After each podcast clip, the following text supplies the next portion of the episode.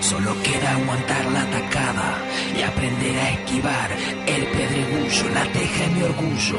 Y si la teja es mi orgullo, ¿cuál es el tuyo? A partir de este momento, en el Puente FM suena Frecuencia Tejana. Actualidad, cultura, voces del barrio. Frecuencia Tejana. Tercera temporada. La misma frecuencia. Distinta realidad. Todos los miércoles a las 18 horas. Por el Puente FM 103.3. Mil ciudades y un solo barrio que se desangra en silencio, partido en 600 mitades. El elemento sorpresa siempre pesa, las avenidas vacías, la plaza llena de tierra espesa, el cielo seco allá arriba, la rabia encendida, el Don Martín bien cerrado, no más cocoa, no más vago. Bueno, ho- hoy vamos a hablar de la ley de medios, ¿no? La ley de medios que vuelve a estar en el centro de atención, dado que en el día de hoy en la Cámara de Diputados se debate y se vota parcialmente, dejando para el final aquellos puntos en los que no se ha podido acordar. Los marcos normativos, las leyes, regulan lo que podemos hacer, lo que no, las reglas que tenemos que respetar, etc. La ley de medios, como suele conocerse la ley de servicios de comunicación audiovisual, regula las frecuencias, la forma de otorgarlas, quiénes son o serán sus dueños, los derechos de los consumidores y la producción nacional, entre otros elementos de los medios de comunicación masiva. Elementos que a primera vista pueden parecer alejados de los aspectos sustanciales de nuestras vidas, pero si enfocamos un poquito, la mirada puede ser muy importante para nuestra cotidianidad. Quien dice y quien tiene el poder de decir es un aspecto fundamental en nuestras formas de relacionarnos. Quien dice y quien tiene el poder de decir de forma masiva, aún más. Sin amplitud de voces, la que pierde es la democracia. Democratizar la palabra es también crear otras realidades. La frecuencia radioeléctrica es un bien público, como una plaza o el agua, y es por ello que tenemos el derecho a discutir qué se hace con ella. El mercado no puede ser el elemento que determina de qué se habla, cómo se habla y con quién se habla. Así se pierde la diversidad y la pluralidad, valores sustanciales de la democracia y también de la libertad de expresión. Por ello, los invitamos a pensar juntos qué efecto tiene una mayor concentración de medios, una mayor participación de la sociedad civil en su regulación o en la defensa de los derechos como consumidores. Desde el Tejano y desde el Puente FM queremos seguir haciendo circular las palabras y con ellas el poder. Por eso hablamos de ley de medios. Bueno, entonces como para, para adentrarnos ya ahora definitivamente con el tema que nos convoca hoy, que es sobre la ley de medios, vamos a estar conversando con Lilian Celiberti, quien es integrante del Consejo Técnico Asesor para la elaboración de una ley sobre servicios audiovisuales, que esto fue en el año 2010, es coordinadora del Centro de Comunicación Virginia Woolf, Cotidiano Mujer, e integrante de la Coalición por una Comunicación Democrática. Lilian, ¿qué tal? Buenas tardes. Hola, buenas tardes, un gusto conversar con ustedes. Bueno, muchas gracias por la comunicación. El gusto es nuestro. Y bueno, empezamos entonces a, con- a conversar, a hacerte algunas primeras preguntas. Que lo primero que te preguntamos es que nos cuentes qué se trata la coalición por una comunicación democrática, cuáles han sido las acciones sustanciales que, que han desarrollado en tantos años de conversación y discusión por este tema.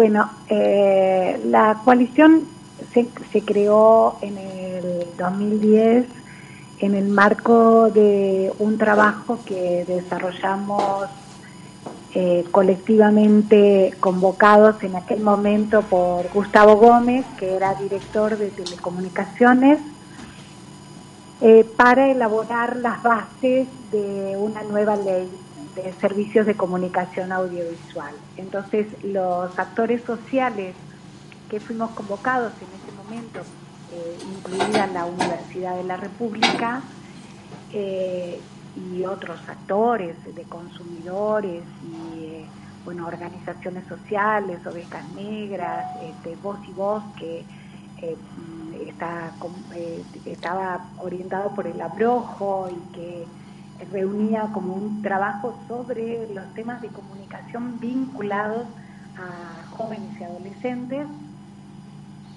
Decidimos crear un espacio propio, porque un espacio social, colectivo, este, que es la coalición. Eh, y hemos venido trabajando a lo largo de los años eh, con distintas propuestas, básicamente para colocar en debate, no hemos sido demasiado exitosos, eh, el tema de eh, la, necesidad de democratización de los medios como un elemento central de la democracia. Cuando digo no hemos sido suficientemente exitosos, me refiero a que si bien este espacio es un espacio social, muy abierto y en realidad dentro de cada una de las organizaciones como que se forman especialidades porque el tema medios es complejo, porque no fue fácil colocar el debate público, no es lo mismo que otras leyes que convocan actores este, que necesariamente tienen intereses muy claros al respecto de que salga o que no salga este, un proyecto de ley, entonces se genera como un debate público más amplio. Este, y bueno, durante todos estos años hemos tenido muchas dificultades para eh, hacer entender que eh, el uso privado de las ondas públicas en realidad colocan una responsabilidad este, que debe ser regida por una ley porque esas ondas nos pertenecen a, a todas y a todos y que la libertad de expresión no es la libertad de las empresas de comunicar, sino la libertad de las personas a recibir una comunicación de calidad. Entonces, todavía todos esos términos han estado este, limitados, creo yo, y por eso llegamos a esta situación de, de una ley que modifica la anterior en términos absolutamente empresariales claramente el, el, tema tiene una complejidad hasta ideológica, porque si no, no habría tantos días y vueltas, ¿no? Como, como se, se, escribe, se reescribe, este, incluso uno puede, puede ver debates internos dentro de los mismos espacios políticos de cómo llevar adelante este, las modificaciones. Y en ese sentido, capaz que como para entrar un poquito más en, en, la actualidad, este, ¿cuáles son los aspectos fundamentales que, que, se proponen en la modificación en la relación con la, con la actual ley de medios, digamos? O sea, ¿cuál es la propuesta con respecto a la, a la actual ley?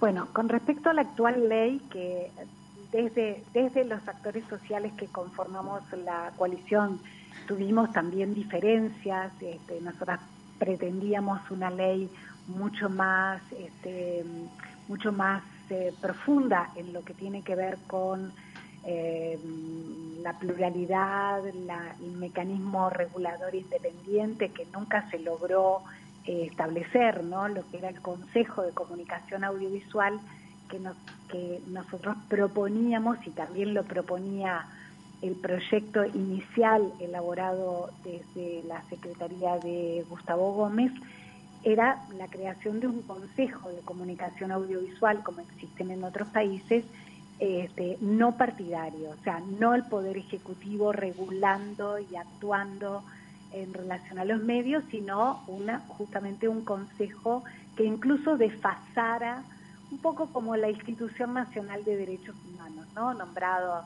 este, a nivel parlamentario, con mayorías. Eh, pero ese consejo nunca llegó a crearse, si bien está en la ley, nunca llegó a, crearse efectivamente. Eh, uno de los aspectos centrales que modifica todo lo que tiene que ver con mecanismos de participación ciudadana eh, que están previstos en la ley actual, este, por ejemplo, el Comité Honorario Asesor de Servicios de Comunicación Audiovisual, la CHASCA, este, que es un espacio que está conformado por este bueno por, los empresarios también pueden participar y actores sociales y tiene algunas competencias como eh, regulación, otorgamiento de licencias, este, llamados, etcétera. Entonces es un bueno ese ese mecanismo de participación ciudadana se elimina en este proyecto tanto en la versión inicial como en la versión actual que está en discusión hoy, este, junto con otros mecanismos de, regulación eh, independiente. Después, básicamente, este, se diría que eh, profundiza la concentración, la posibilidad de concentración de la propiedad de medios, este, establece eh, alguna, bueno, no define grupo económico, es decir, que puede actuar un testaferro y tener el mismo el mismo grupo económico que en la ley anterior estaba establecido este, y que significaba un avance, ¿no? El considerar el grupo económico este, definir como para controlar esa concentración, que en el caso de Uruguay es bastante grande, además Uruguay es un país pequeño, ¿no? Este, y si bien el proyecto inicial eh, planteado por la coalición, eh, mejor dicho, presentado por el gobierno, por el Poder Ejecutivo, eh, el año pasado establecía la posibilidad de ocho licencias de radio y TV, este, ahora se reducen a seis, pero eso básicamente en términos de concentración este, no cambia demasiado, ¿no? sigue siendo un elemento este, concentrador eh, de los medios y desde el punto de vista nuestro la concentración de medios atenta contra la, la libertad de expresión y la pluralidad del sistema de medios. Y acá voy a contestar una cosa este, a Darwin Desbocati, porque este, en broma va, broma viene, este, transmite ideología y transmite posturas políticas, este, y justamente dice, bueno, que, se están quejando de la concentración, como un poco que a quién le importa la concentración, yo digo, sí, nos importa, porque la pluralidad hace a una comunicación democrática, si no tenemos medios alternativos, nos informamos solo con una visión. Y si hay una concentración de medios, y yo soy dueña de seis este, licencias, más TV, más TV cable, etcétera, entonces en, un, en un departamento como Flores, soy dueña del departamento, ¿no? Es decir, hay las, eh, la posibilidad dueña de la comunicación y de la información que llega a la ciudadanía para crear una opinión propia. La pluralidad es un elemento fundamental de la democracia. También de alguna manera se mantiene la extranjerización, que fue un tema muy debatido, este, solamente que ahora este, la ley, ahora quiere decir mm, en esta etapa del nuevo proyecto, porque en el proyecto presentado el año pasado, este, mm, eh, fue uno de los temas más discutidos, observados tanto por el Partido Colorado como por Cabildo Abierto. Eh, ahora en esta nueva versión corregida que presentaron en estos días y que está en debate, hoy la pensaban empezar a, a votar, pero el Cabildo Abierto por razones muy espurias, ¿no? porque está negociando otras cosas y es una jugada política de chantaje político, yo te voto esto si vos me votás esto, eh, eh, no lo pudieron, no empezó la votación en realidad en comisión hoy, este, entonces este, este elemento de la extranjerización este, que está estaba establecido en el artículo 14 queda ahora en eh, una posibilidad que será eh, competencia del Poder Ejecutivo. Es decir, no se da de hecho, pero el Poder Ejecutivo puede aprobar la venta a extranjeros de una licencia este, de comunicación. Y entonces es una potestad que le queda para el Poder Ejecutivo. Em, por supuesto que todo lo que tiene que ver con el pago, que era uno de los elementos que considerábamos este, muy como una conquista muy interesante, importante, sobre todo para el sector audiovisual y la producción nacional, que tenía que ver con la posibilidad del pago de un canon eh, por el uso de las eh, de las ondas, justamente, este, no, eh, bueno, no van a, eso, eso fue una de las cosas que se sacó, se eliminó ya en la primera, en la primera ley y también en esta última. este, manteniendo los privilegios de los medios, de los grandes medios, como, como estaba establecido en la primera ley. cuando me refiero a la primera, quiero decir la del 2020. Y no van a pagar nada por usufructuar el bien público, ¿no? Perdóname que te este, interrumpa. Ese canon aparte tenía una, una finalidad específica, ¿no? Sí, era la creación del fondo audiovisual. Este, y, bueno, y, que en realidad tenía, este, era un incentivo justamente para el desarrollo de la producción audiovisual en el Uruguay, que es una producción de muy buena calidad, pero que en general no tiene posibilidades de incentivos para uso nacional, ¿no? Del desarrollo de ese sector que está formado, que tiene posibilidades, etcétera. Bueno, eso, ese, eso ya estaba eliminado en la, en la primera versión y eso se mantiene. Este, y se eliminan algunos elementos que también tienen que ver con la democratización, como son las audiencias públicas, las consultas, este, que garantizaban transparencia en el otorgamiento de licencias. Además, obligaba en la ley, en la ley vigente se obligaba a presentar un proyecto audiovisual este, para eh, disputar una licencia, ¿no? Entonces, este, incluso en algunos casos, este, yo participé en algunas, bueno, desde la chasca participamos en todas las audiencias aprobadas por esta, mejor dicho, establecidas por esta ley, y resultaba un elemento interesante, ¿no? De que tuvieran que presentar un proyecto y que tuvieran que renovar a su vez este, a, los cinco años este, con una evaluación del proyecto audiovisual presentado, que al ser un bien público es un elemento sustancial. Eh, por otro lado, sí se mantiene que no estaba en la versión del 2020, porque eso fue una incidencia muy grande de las organizaciones vinculadas a la discapacidad, lo que tiene que ver con la con la discapacidad auditiva y visual, este, eh, pero no son garantizados de manera efectiva, ¿no? Se reconoce el derecho, pero queda librado a la discrecionalidad este, de qué programas podrán ser accesibles. Hasta ahora y por ahora es el informativo, los informativos centrales, este, los que son accesibles, pero la aspiración justamente de de los, de, los sectores vinculados a la discapacidad es la incorporación de más actividades, incluso de, entretenimiento.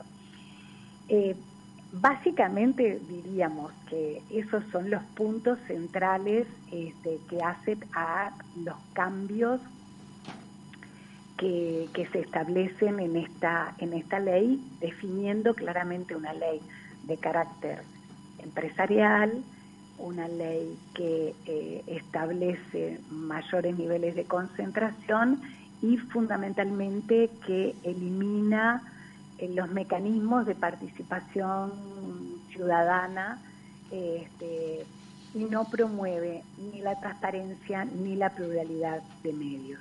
Hay algunos elementos este, que quedaron en esta nueva versión este, a raíz de de intervenciones de los de actores sociales como eh, que son importantes, por ejemplo, no se no deroga como la versión de 2020 el derecho de objeción de conciencia de los periodistas, que era un elemento eh, sustancial ¿no? para el ejercicio eh, de la profesión, y la regulación de la publicidad dirigida a niñas, niños y adolescentes, que tampoco este, estaba en la primera, en la norma presentada en el 2020 y que surgió de la presencia activa de los colectivos, organizaciones en el Parlamento, de la incidencia, de la búsqueda y del debate.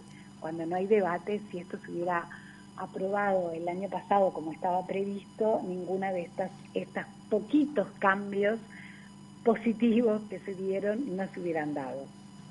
Lilian, queda como muy claro esta cuestión de que no eh, como bien público parece ser cada vez menos público, digamos, al menos en la construcción más de la discusión y, bueno, facilitando la concentración. Eh, y queríamos hacer otra pregunta en relación a las regulaciones de Internet. ¿Incluye algo la, nueva propuesta?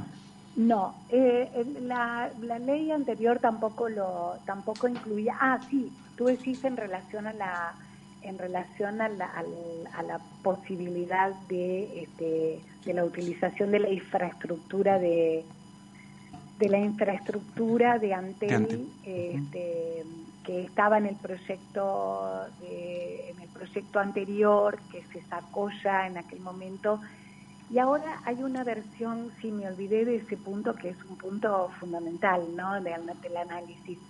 Este, eh, no, no va a ser obligada, Antel no está obligada a compartir la infraestructura, este, pero este proyecto tiene una redacción que tampoco lo prohíbe, por lo tanto queda en una decisión de negociación y otra vez eh, le da potestades al Poder Ejecutivo y a la empresa de hacer negociaciones este, que pueden ser este, absolutamente, eh, digamos, inconvenientes para como, como contratos. Eh, en la primera versión establece, establecía este, la posibilidad de, la, la posibilidad, no, la casi la obligación de Antel de compartir su infraestructura para avanzar en Internet. la, la, venta de Internet este, podrán tener las, las TV cables, podrán tener una licencia de Internet, pero solo en su área de servicio. Este, por ejemplo, bueno, la, de Canelones en Canelones y así sucesivamente. Pero no será obligada ante la, a compartir Internet, pero sí es posible que hagan acuerdos o negociaciones o alquileres o lo que sea. Por lo tanto, no está prohibido. Y lo que no está prohibido está permitido. Claro, hay una carencia, o por lo menos eh, un poco por lo que por lo que tengo entendido, hay una carencia sobre a nivel mundial, ¿no? Sobre las regulaciones con el tema de Internet y la verdad que la verdad que es una es perder una oportunidad en el momento de estar redactando una ley este, es perder la oportunidad de poder justamente intervenir un poco sobre eso no porque a través de las licencias este eh, concentran mucho más el, mercado de la información básicamente. O sea están concentrando mucho más si encima de poder tener radio televisión también poder tener internet es como no sí sí total total. Además eh, además, en el caso en el caso de Internet, este, creo que la situación es bastante más compleja en el sentido de que mm, eh, a, nivel más amplio este, estamos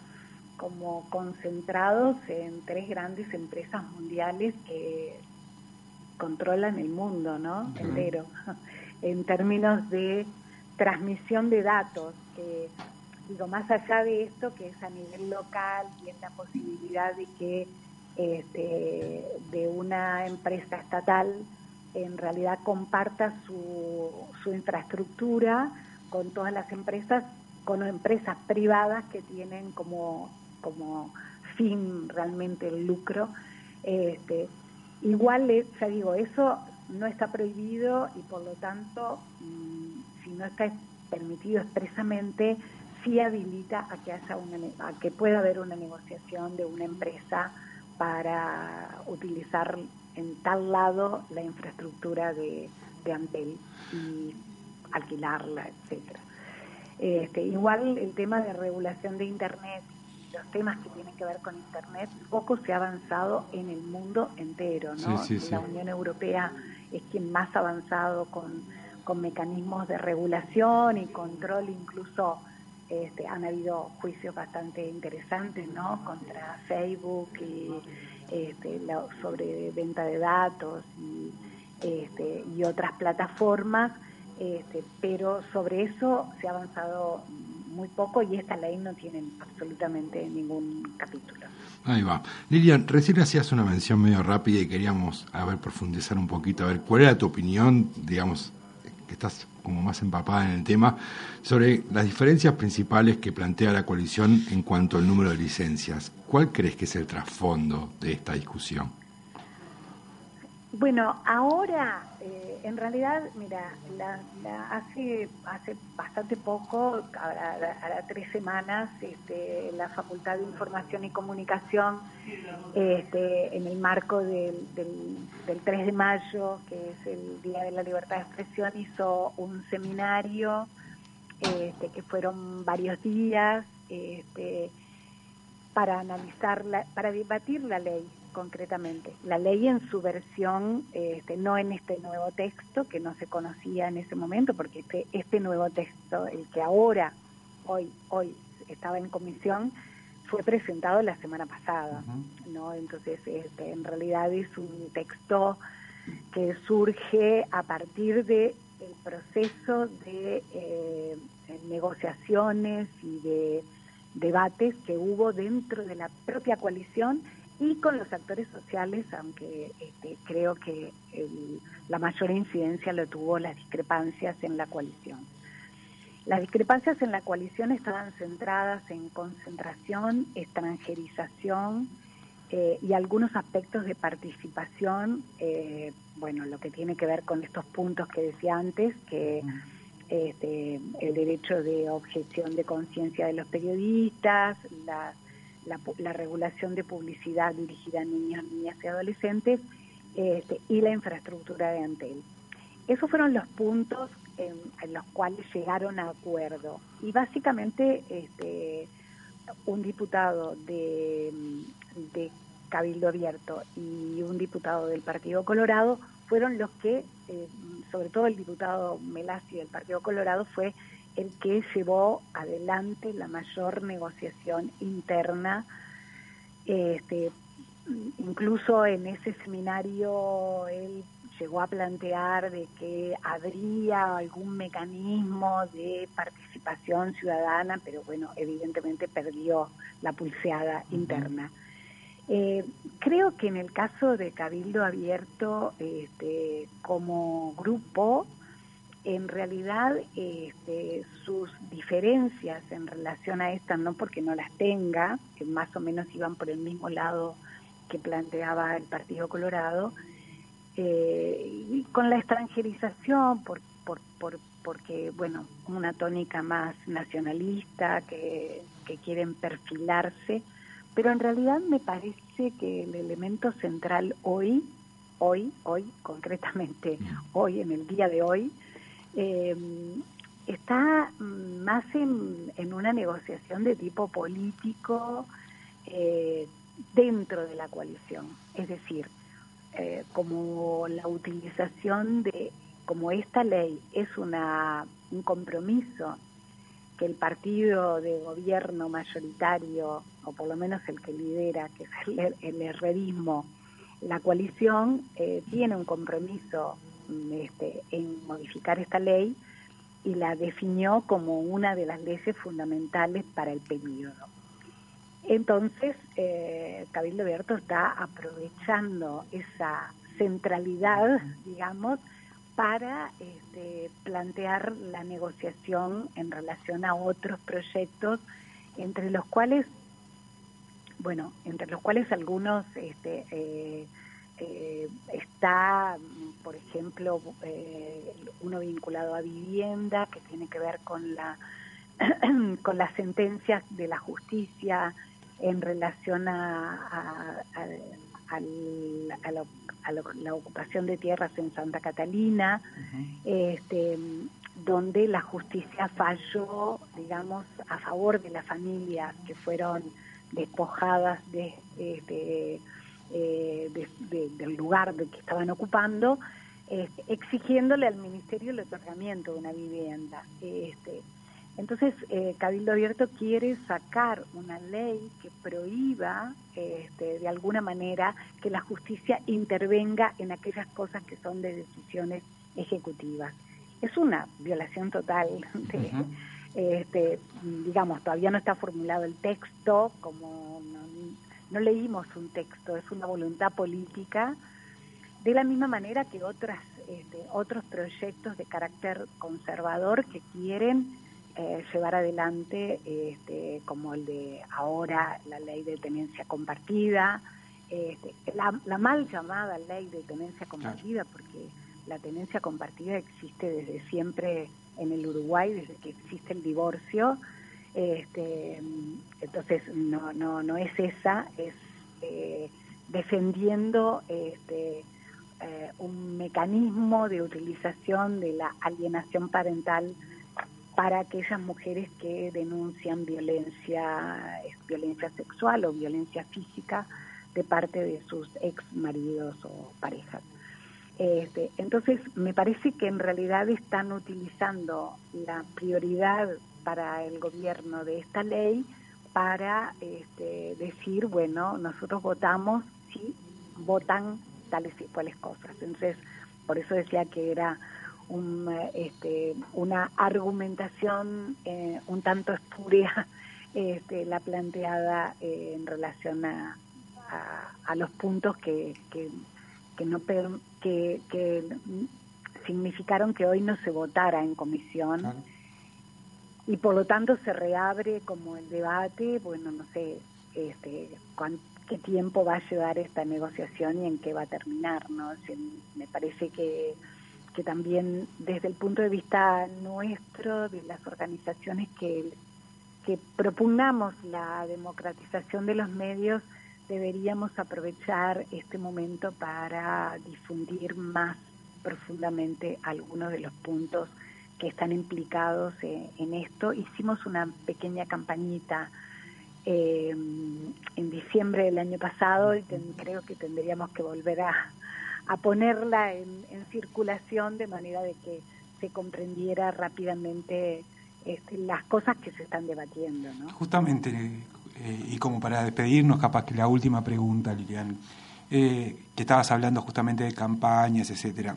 Pensando en esto, ¿no? De si estuviéramos ¿no? conversando con un vecino, con una vecina, si lo está escuchando en este momento, pensar, bueno, ¿en qué afecta cotidianamente este marco regulatorio a la vida de, forma cotidiana, ¿no? ¿Qué, podríamos decirle, no?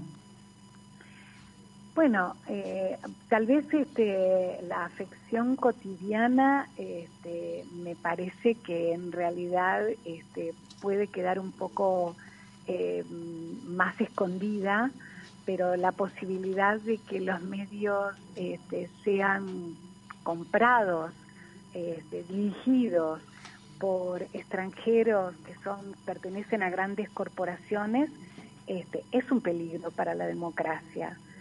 Eh, tal vez el elemento más concreto y real es esto de que este, no existe ningún mecanismo de transparencia y de participación ciudadana y que eh, quienes usan un bien público eh, no tienen sus ganancias y un lucro privado que no deja a la sociedad absolutamente nada. Pensemos que los estudiantes, las personas que las personas que cursan la Universidad de la República, una vez que reciben un título, deben pagar una, este, al fondo solidario un, como una especie de retribución de aquello que recibió este, ¿no? durante sus años de estudio.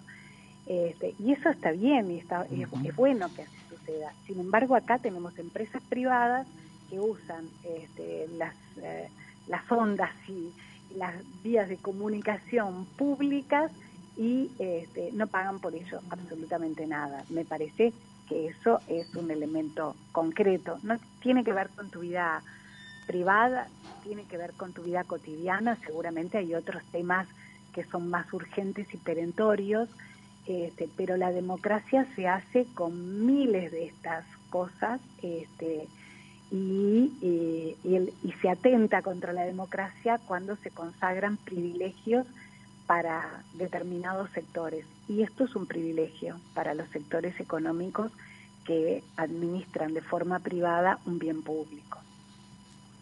Bueno, Lilian, clarísimo. Bueno, muchísimas gracias por este rato, te agradecemos mucho. Creo que, bueno, nada, hemos, hemos aprendido bastante de esta discusión y queremos seguirla dando. Me parece que es fundamental pensar esta discusión en lo público, ¿no? estaría buenísimo que pudieran seguir trabajando con estos mensajes de, de la campaña de, diciembre del año pasado, se los vamos a mandar para que lo sigan difundiendo. Bueno, estaremos difundiendo ese- la campaña por los distintos medios, así que nada, nos comprometemos con eso, para seguir nada, circulando la palabra, que me parece que es fundamental en esto de democratizar Exacto, la es comunicación. fundamental. Muchísimas gracias, Lilian. Bueno, no, a las órdenes, un abrazo. Un abrazo. Chao, chao. Chau, chau. Bueno, y nos vamos con un poquito de música, ¿no, Mateo?